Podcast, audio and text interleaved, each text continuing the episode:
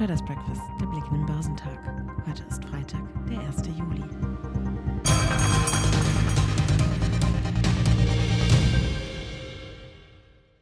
Positive Wirtschaftssignale aus China halfen den Aktienmärkten nicht. Stattdessen beunruhigt die sich hierzulande verschärfende Gaskrise immer mehr Marktteilnehmer weltweit. Es sei längst nicht nur ein europäisches Problem, vielmehr sei die ganze Welt Geisel der Energiesituation in Deutschland. Sollte der Gasnotstand nicht bald gelöst werden, könnte das eine tiefere globale Energiekrise zur Folge haben. Bundeswirtschaftsminister Robert Habeck befürchtet inzwischen ein vollständiges Ausbleiben russischer Gaslieferungen durch die Ostsee-Pipeline Nord Stream. Mitte Juni hatte Russland unter Verweis auf technische Probleme die Lieferungen bereits stark gedrosselt. Den Energieversorger Uniper bringt dies in schwere Bedrängnis. Die asiatisch-pazifischen Märkte gaben frühe Gewinne wieder ab und fielen am ersten Tag des neuen Quartals, als die Anleger positive Daten zur Fabrikaktivität aus einer privaten Umfrage in China verdeuten. Der japanische Nikkei fiel um 1,8 Prozent. In Südkorea kehrte der Kospi ebenfalls seinen Kurs um und fiel um 1,4 Prozent. Der australische S&P ASX 200 widersetzte sich dem regionalen Trend und legte um 0,1 Prozent zu. Die Märkte auf dem chinesischen Festland waren trotz positiver Daten aus dem verarbeitenden Gewerbe rückläufig. Der Shanghai Composite büßte 0,2 Prozent ein, während der Shenzhen Component um 0,1 Prozent niedriger notierte. Die US-Börsen haben am Donnerstag ihre deutlichen Verluste aus dem frühen Handel zwar erkennbar eingedämmt. Die Kurseinbußen für die erste Jahreshälfte fielen angesichts von Konjunktur- und Inflationsängsten allerdings so hoch aus wie seit Jahrzehnten nicht mehr. Beim marktbreiten S&P 500 war es die schwächste Entwicklung in den ersten sechs Monaten seit 1970. Beim Technologieauswahlindex Nasdaq 100 war es das schlechteste Abschneiden seit 2002.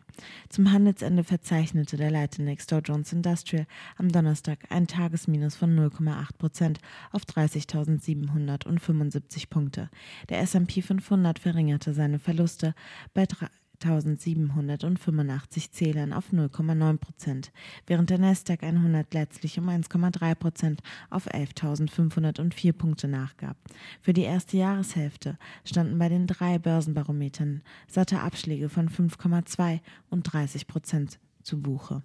Das Risiko weiter steigender Zinsen und einer davon ausgelösten Rezession hat die US-Aktienmärkte weiter fest im Griff. Börsianer verweisen darauf, dass am Mittwoch US-Notenbankchef Jerome Powell und seine Amtskollegen aus der Eurozone und Großbritannien auf einem Forum gewarnt hatten, dass die Inflation länger anhalten werde. Das habe die Debatte angeheizt, dass fortdauernde Zinserhöhungen zur Bekämpfung der Inflation am Ende in eine Rezession münden, schrieb Marktstratege Jim Wright von der Deutschen Bank. Bei steigenden Preisen versuchen Verbraucher die Ausgaben zu drosseln. Das belegten auch die im Mai weniger stark als erwartet gestiegenen Ausgaben der US-Konsumenten. Außerdem waren die Ausgaben im Vormonat nach revidierten Daten schwächer als bisher bekannt gestiegen. Die Mauer Kauflaune bekam an der Börse etwa die Aktien der Autobauer zu spüren. Ford, General Motors und Stellantis verloren zwischen zweieinhalb und fünf Prozent. Zu den Tagesgewinnern zählten hingegen BioNTech und Pfizer mit Aufschlägen von rund 5 bzw. fast 3 Prozent. Die US-Regierung bestellt in großem Stil weiteren Corona-Impfstoff von den beiden Unternehmen für eine geplante Booster-Kampagne im Herbst.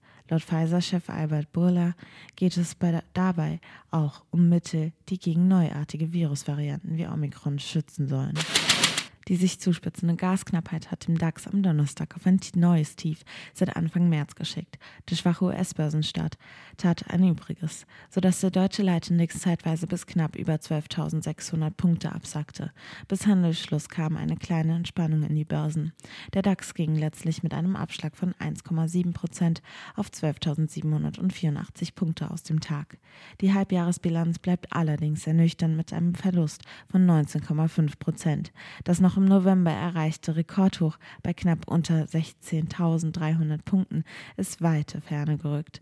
Während zu Jahresbeginn zunächst die erwartenden Zinswenden in den USA belastet hatten, kamen rasch weitere Sorgen hinzu. Der Krieg in der Ukraine sowie die rasante Teuerung, insbesondere im Energie- und Lebensmittelbereich, und die Furcht vor einer Rezession. Der MDAX büßte am Donnerstag 2,1 Prozent ein auf 25.824 Zähler.